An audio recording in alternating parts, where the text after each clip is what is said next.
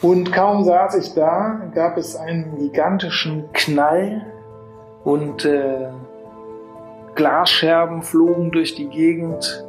Ich äh, dachte eigentlich, eine Autobombe wäre direkt äh, um die Ecke von dem Café explodiert und ähm, habe mich erst kurz auf den Boden geworfen und dann ähm, mich in das, mit vielen anderen Leuten in das Café hineingeflüchtet. Hallo und herzlich willkommen zu einer neuen Folge von Welthungerhilfe direkt. Mein Name ist Lena und ich moderiere für euch den Podcast der Welthungerhilfe. Heute spreche ich hier mit unserem Kollegen Lennart in Beirut. Lennart ist Projekt- und Büroleiter für die Welthungerhilfe im Libanon.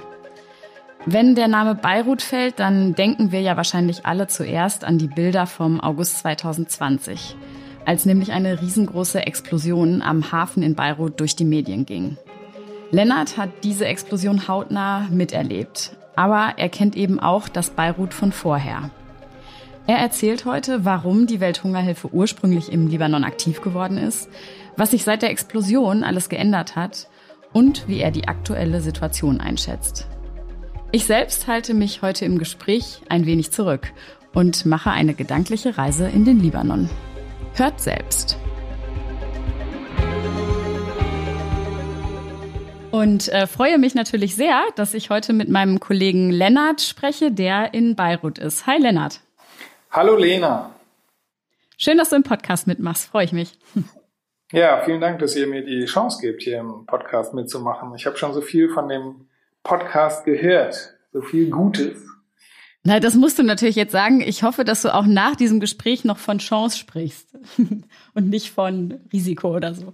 Also, ähm, ja, ich habe gerade schon kurz gesagt, ich erreiche dich heute in Beirut, äh, um genau zu sein, im Welthungerhilfebüro in Beirut.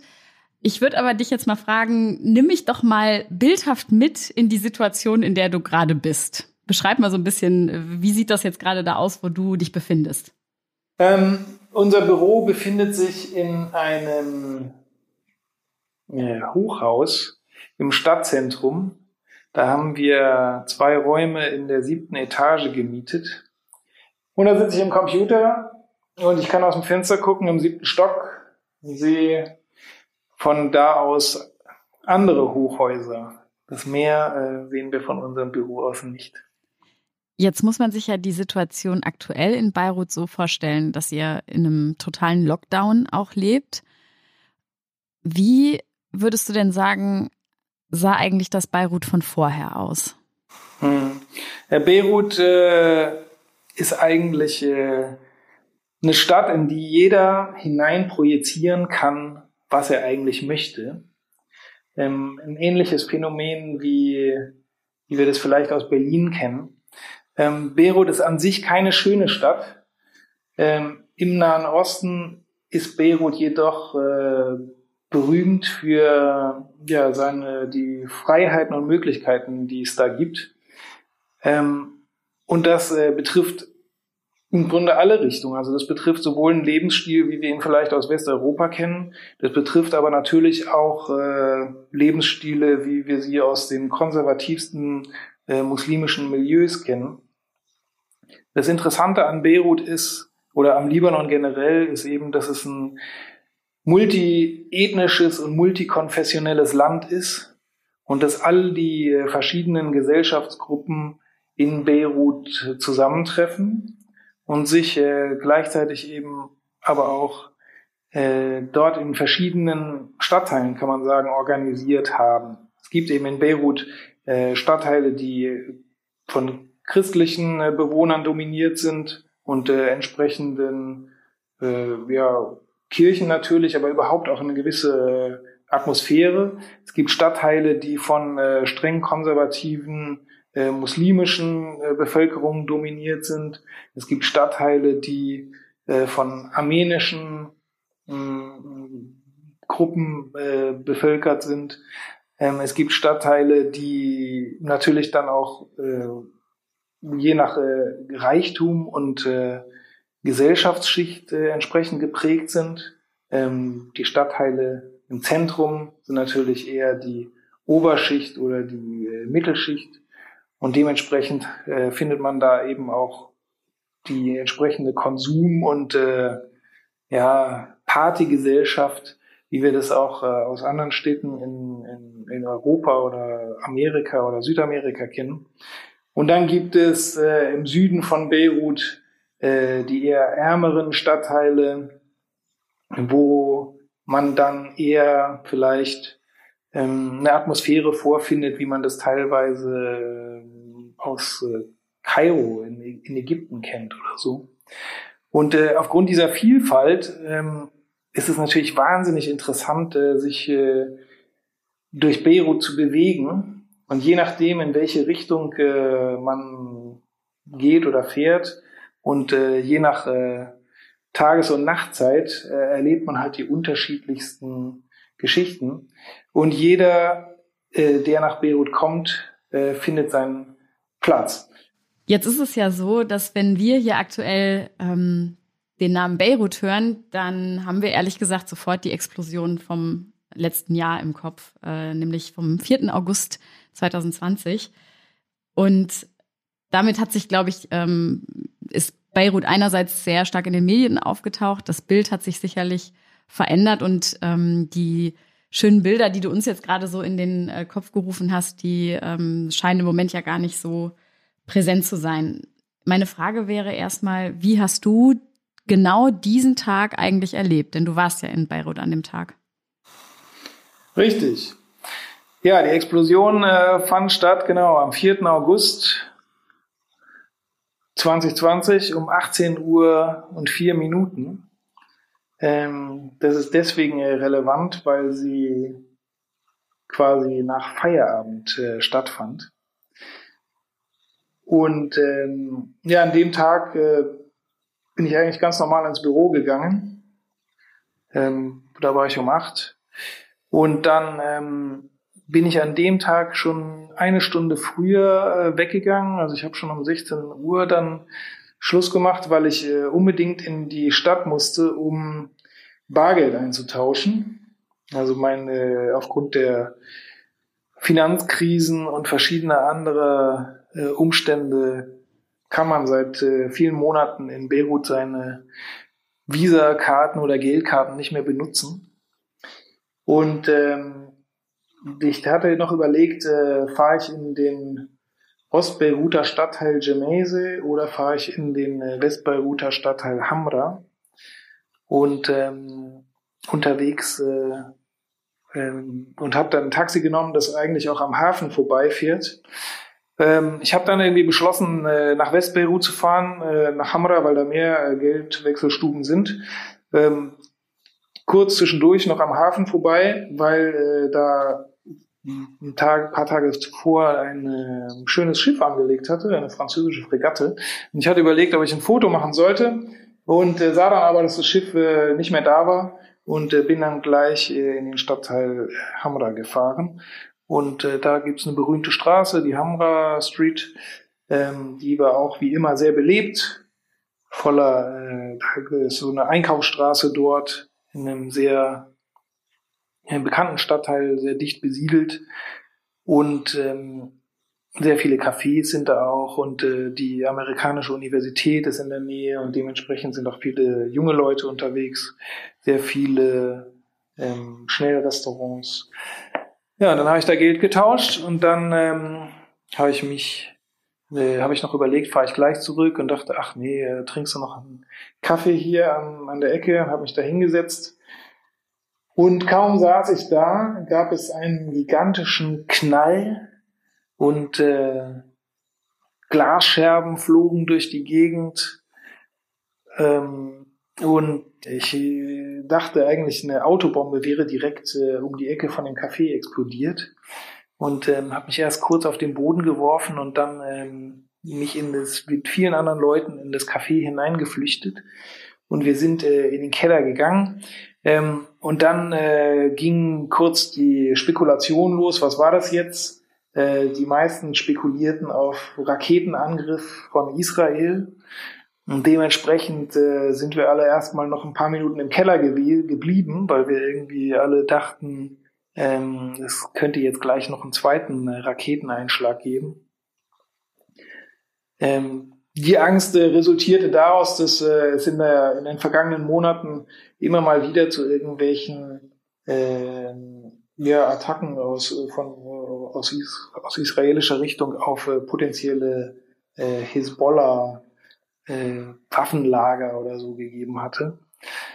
Und ähm, ja, dann passiert aber nichts und dann sind wir so nach zehn Minuten, äh, haben uns alle wieder mal auf die Straße getraut und dann sah man da überall das aus allen äh, Häusern die Fenster rausgeflogen waren und dass die ganzen Schaufenster von allen Geschäften zersplittert waren. Und ähm, eine riesige rosane Rauchwolke äh, zog über den Himmel und ähm, aus der Rauchwolke konnte man erkennen, dass die äh, Explosion überhaupt nicht um die Ecke gewesen war, sondern äh, vermutlich irgendwo am Hafen. Und ähm, das ging dann auch schon ziemlich schnell durch die ganzen WhatsApp-Gruppen.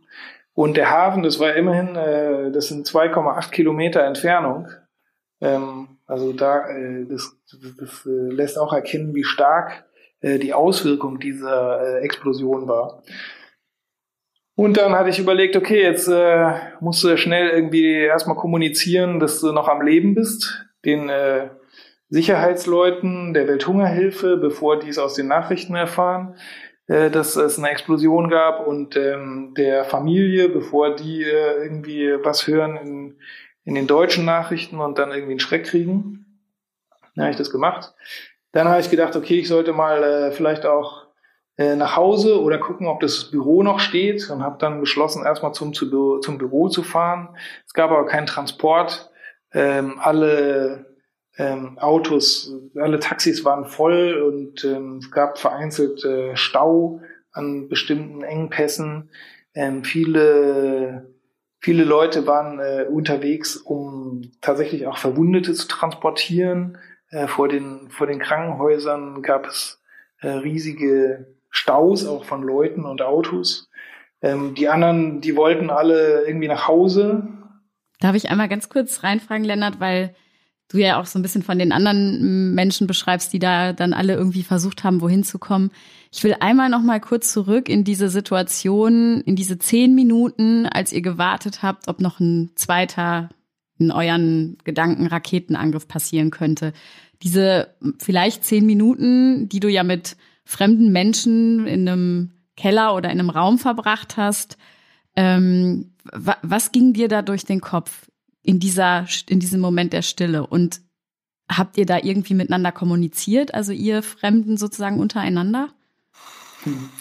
Ja, es äh, war tatsächlich eine interessante Situation. Ähm, äh, lustigerweise ging mir durch den Kopf lauter Anweisungen, äh, die wir damals bekommen haben, als wir ein Sicherheitstraining von der Welthungerhilfe gemacht haben.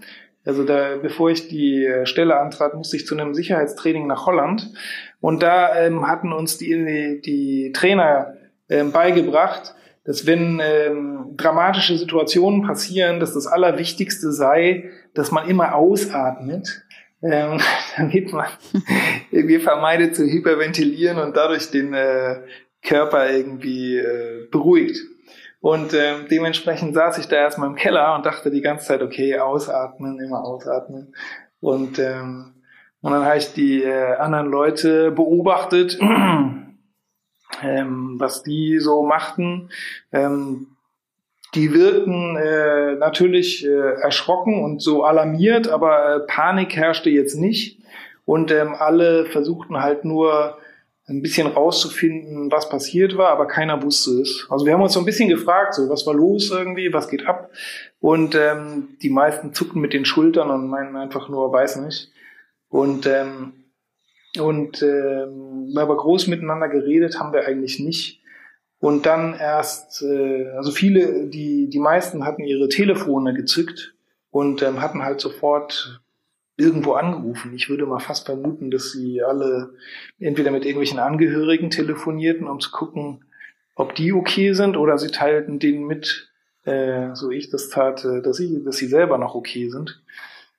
Und dann, ähm, ja, und dann äh, so nach zehn Minuten äh, bewegten sich die ersten halt äh, wieder hoch und dann folgten die anderen und das wurde nicht abgesprochen. Man guckte einfach, was die anderen machen und äh, dann machten alle das Gleiche. Ja, und als wir dann eben draußen waren, ich bin dann ähm, äh, aufgrund der Verkehrssituation hatte ich beschlossen, äh, zu Fuß dann zum Büro zu laufen.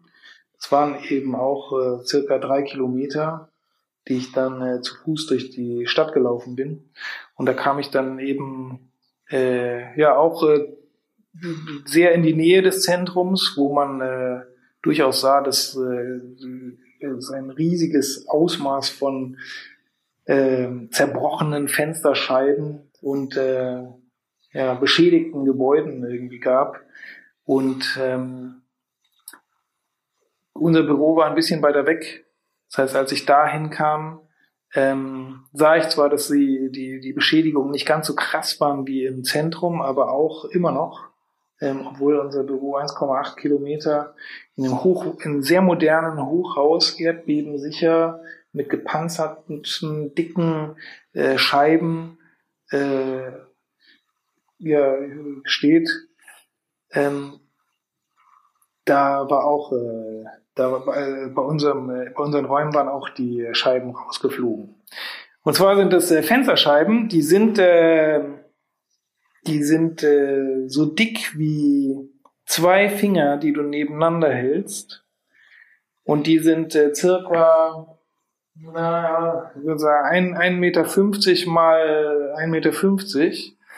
Und diese Fensterscheibe lag drei Meter in den Raum reingeflogen, ähm, in der Mitte. Das heißt, äh, es war wirklich gut, dass niemand mehr in dem Büro gewesen war.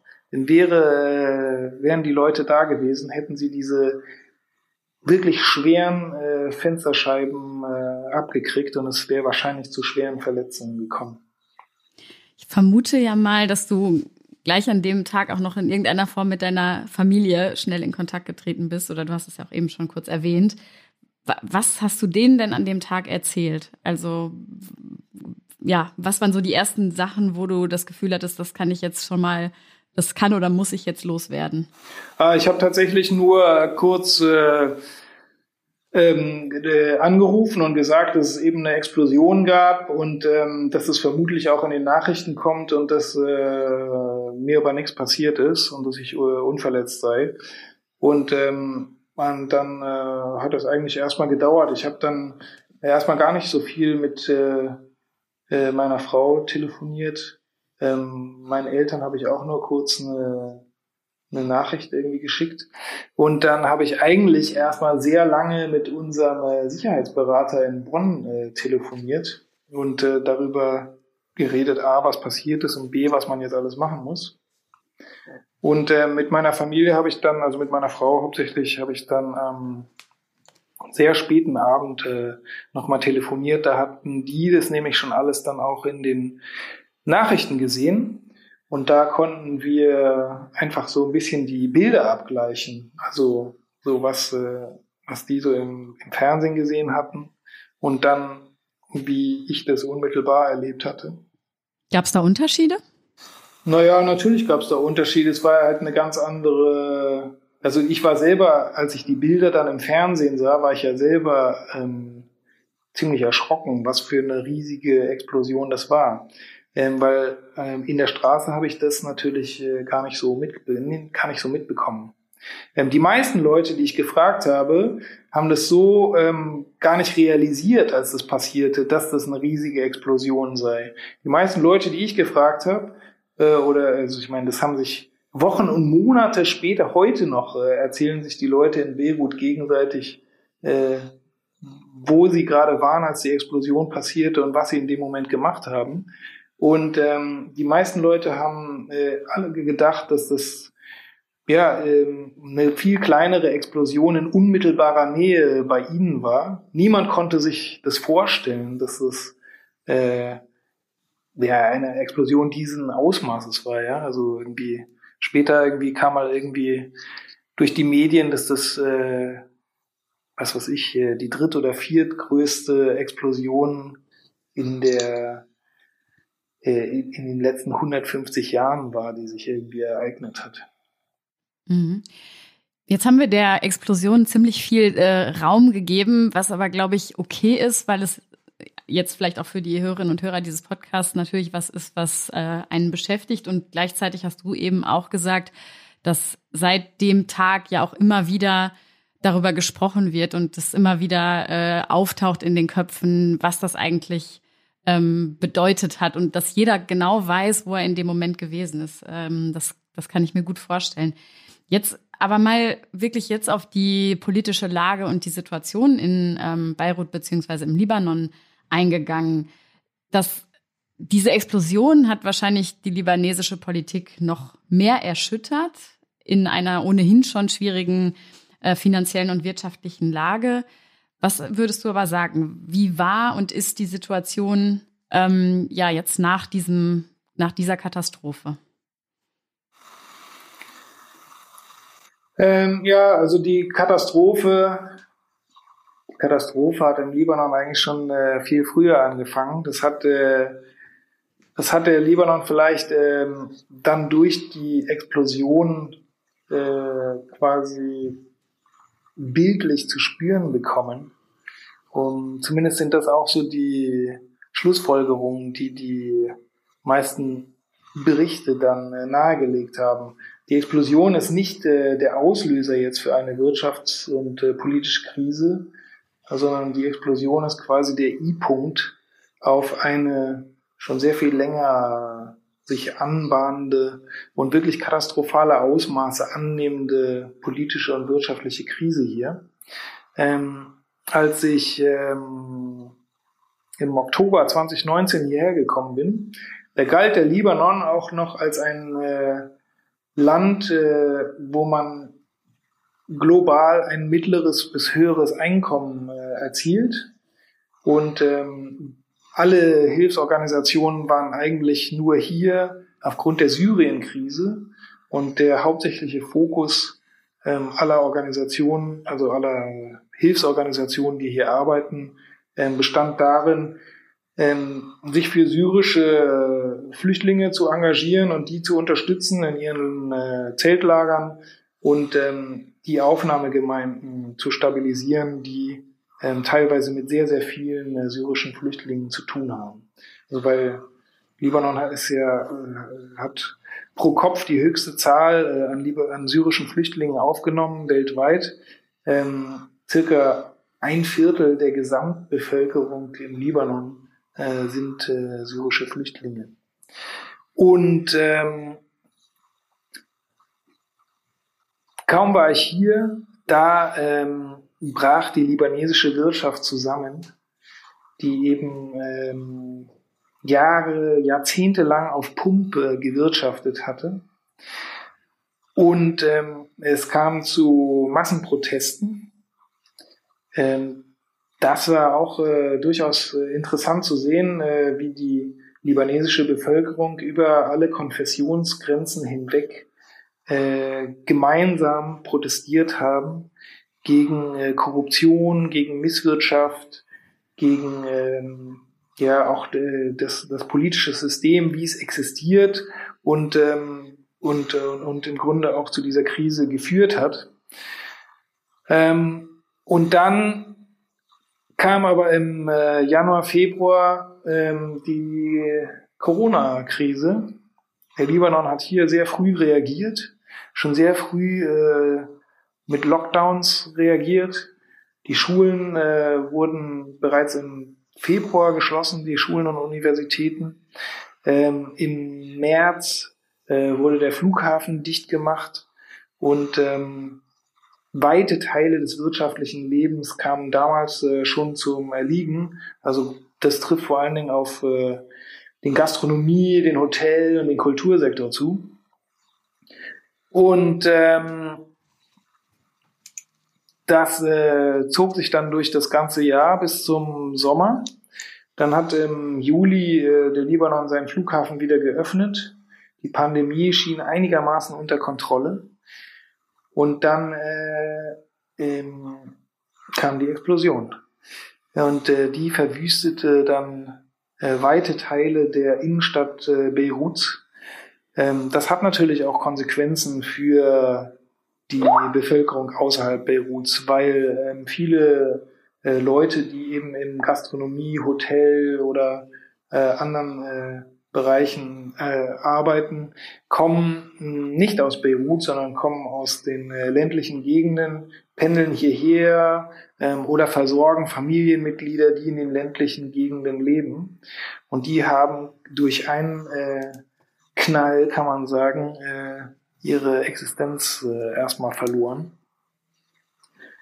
Ähm, und äh, teilweise bedingt, also was, was Glück im Unglück war, kann man sagen, äh, dass äh, zum Zeitpunkt der Explosion immer noch äh, Restaurants und Cafés und äh, andere Betriebe aufgrund der Corona-Epidemie geschlossen hatten und äh, deswegen sehr viele Einrichtungen zerstört wurden, es aber eigentlich ähm, vergleichsweise noch zu wenigen äh, Toten kam, obwohl 200 äh, 200 Tote natürlich immer noch viel sind. Und ähm, die, die Leute, die hier arbeiten im Zentrum Beiruts, haben also ihre, ihre Arbeitsplätze dadurch irgendwie auch verloren.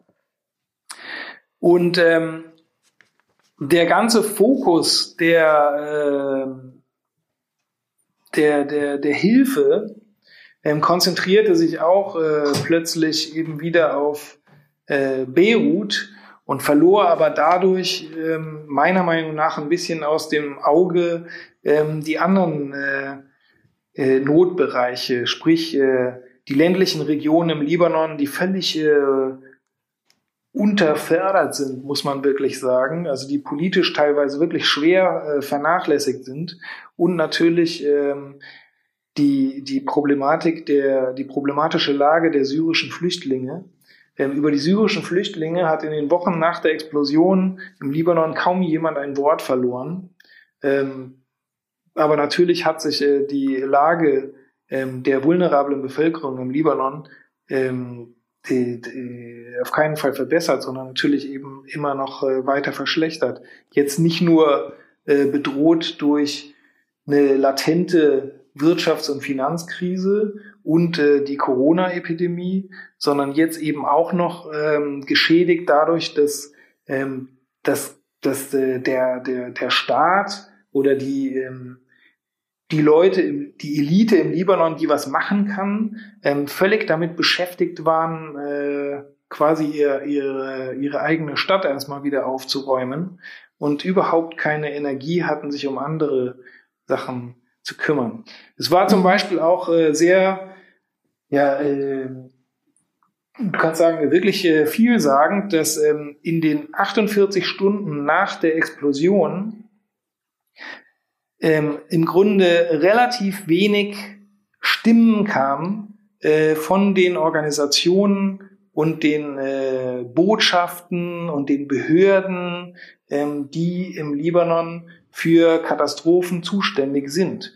Und warum war das so? Weil die alle ausgenockt waren durch die Explosion. All diese Institutionen haben ihre Büros im Stadtzentrum äh, mit Blick aufs Meer um den Hafen.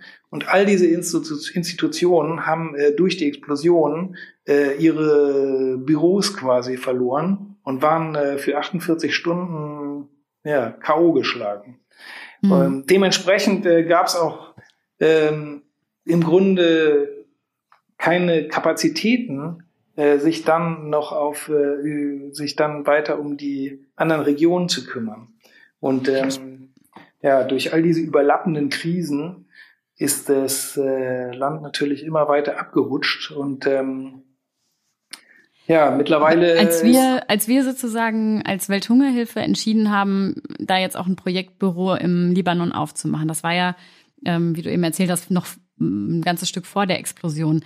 Wie kam es denn dann eigentlich dazu? Also was war sozusagen der ursprüngliche Hauptgrund oder das Hauptziel, warum wir entschieden haben, ähm, im Libanon dieses Projektbüro aufzumachen? Na, die Welthungerhilfe arbeitet ja im Nahen Osten eigentlich äh, wegen der Syrienkrise.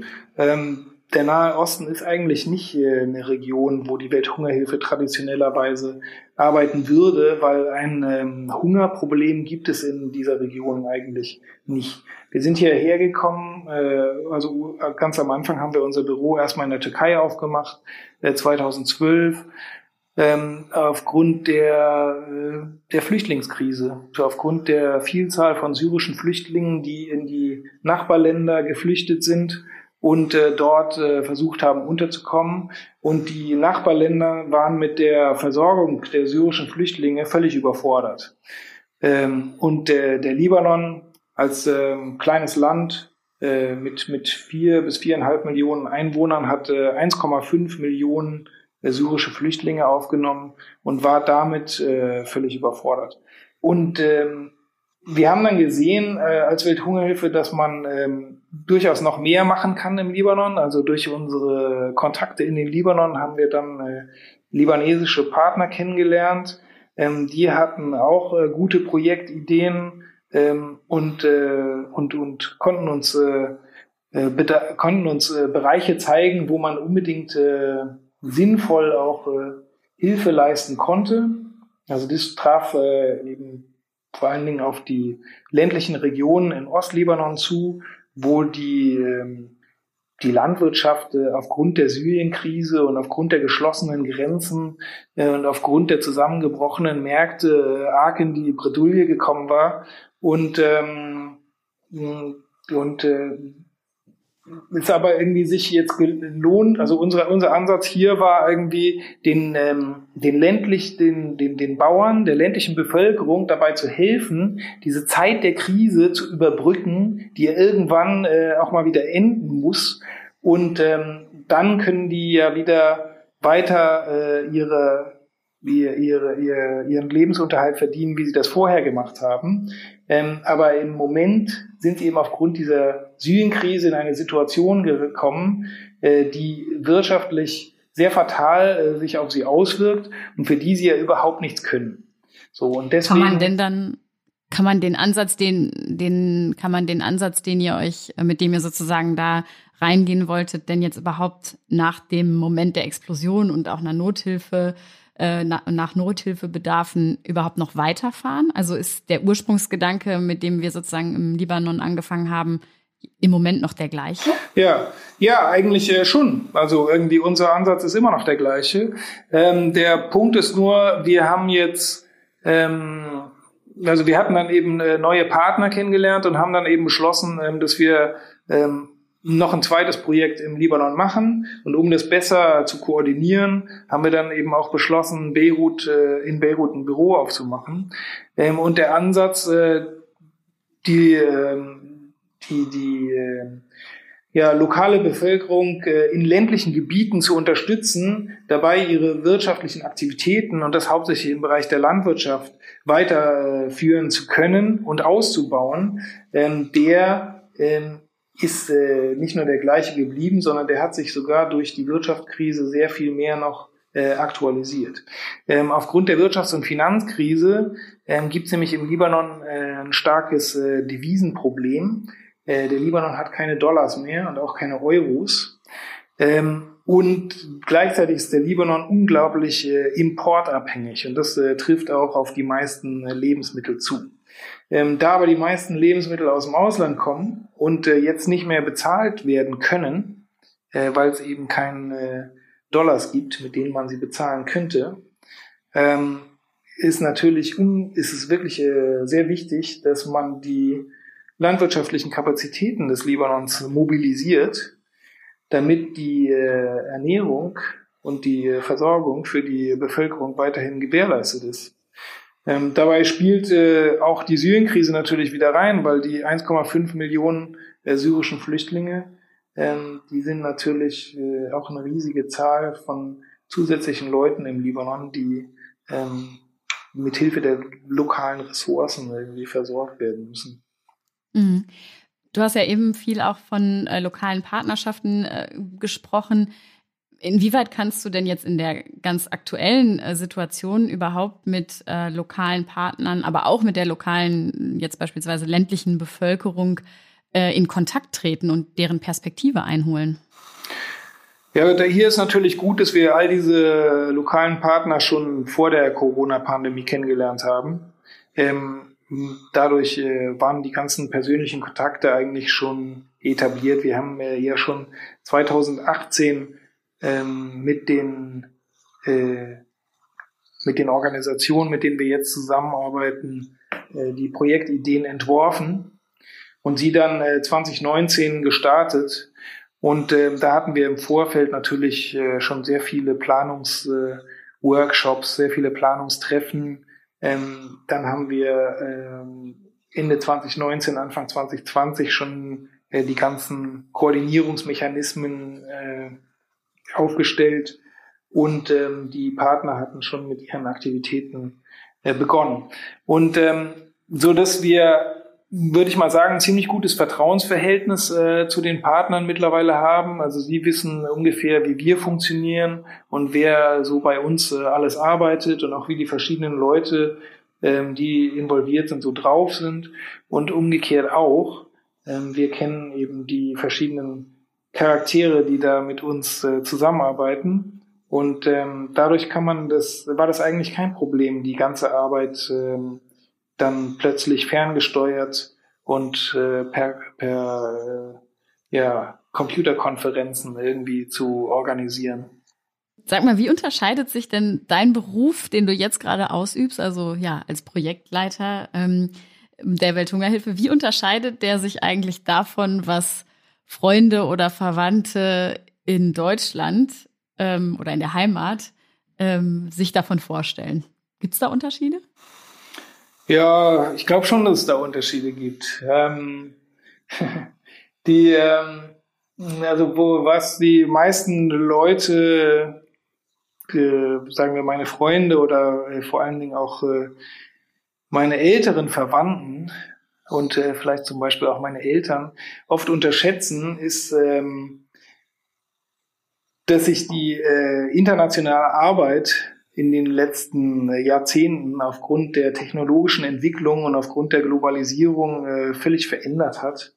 Und ähm, mein, also ich finde sehr viel ähm, Bürokrate, also man verbringt sehr viel mehr Zeit mit Bürokratie und Administration, ähm, als, äh, als sich das Leute vielleicht in Deutschland vorstellen. Und ähm, gleichzeitig ähm, das äh, hängt vielleicht auch mit der Art und Weise zusammen, wie wir arbeiten. Ähm, wir gehen ja nicht in diese Länder rein und ähm, als deutsche Organisation und kommen dann mit unseren eigenen Ideen und unseren eigenen Leuten und äh, fangen da dann an, irgendwelche Hilfsmaßnahmen selber umzusetzen, ähm, sondern äh, wir gehen ja eigentlich rein in diese Länder, um äh, die lokale Bevölkerung der, dabei zu unterstützen, ihre eigenen Ideen umzusetzen, wie sie sich aus irgendwelchen Notlagen äh, befreien können. Und ähm, die Hauptsache, die meistens den äh, lokalen Bevölkerungen fehlt, ist zum einen Geld und dann vielleicht auch noch äh, technische Expertise. Und was machen wir dann? Dann bringen wir zum einen erstmal das Geld mit und zum Zweiten versuchen wir technische Expertise zu organisieren. Die bringen wir auch nicht selber unbedingt mit, sondern wir gucken in dem Land, in dem wir arbeiten, was sind da, äh, was ist da an technischer Expertise vorhanden und wie können wir die nutzen, um die jetzt in, äh, in unsere Projekte einzubinden. Äh, und dementsprechend ist ganz wichtig, dass wir mit lokalen Partnerorganisationen Kontakt aufnehmen, ähm, rausfinden, was für Ideen haben die, was wollen die machen, ähm, um äh, die Situation in ihren Gemeinden zu verbessern. Und dann ähm, machen wir äh, ja, dann, dann, dann machen wir einen gemeinsamen Plan. Ähm, wir schauen, dass wir das Geld für diese Partner organisieren. Und, ähm, und wenn dann die Partner anfangen, die Ideen umzusetzen, dann ist unsere Rolle zu kontrollieren, dass diese Ideen auch äh, entsprechend unserer Vorgaben, entsprechend äh, der, der, der, der, Gesetze ähm, und äh, natürlich äh, transparent und ehrlich auch äh, umgesetzt werden. Also dass es nicht zu irgendwelchen Korruptionen oder Diebstählen oder sonst irgendwas kommt. Mhm. Und ähm, diese Kontrolle ist eigentlich ein äh, ziemlich bürokratisches Ding.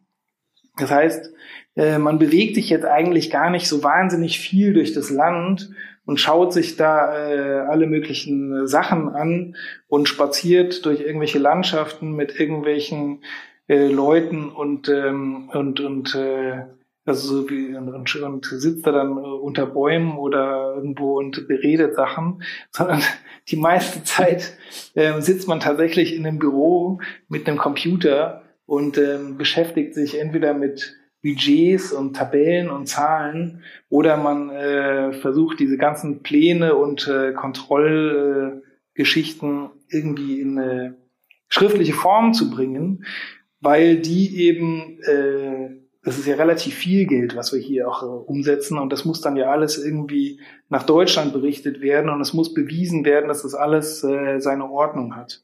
Und mhm. ähm, das äh, verbraucht äh, wahnsinnig viel Zeit und wahnsinnig viel Ressourcen.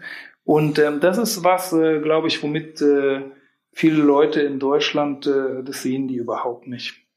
Ja. Wie gehst du eigentlich damit um, dass deine Familie die ganze Zeit über so weit weg von dir ist?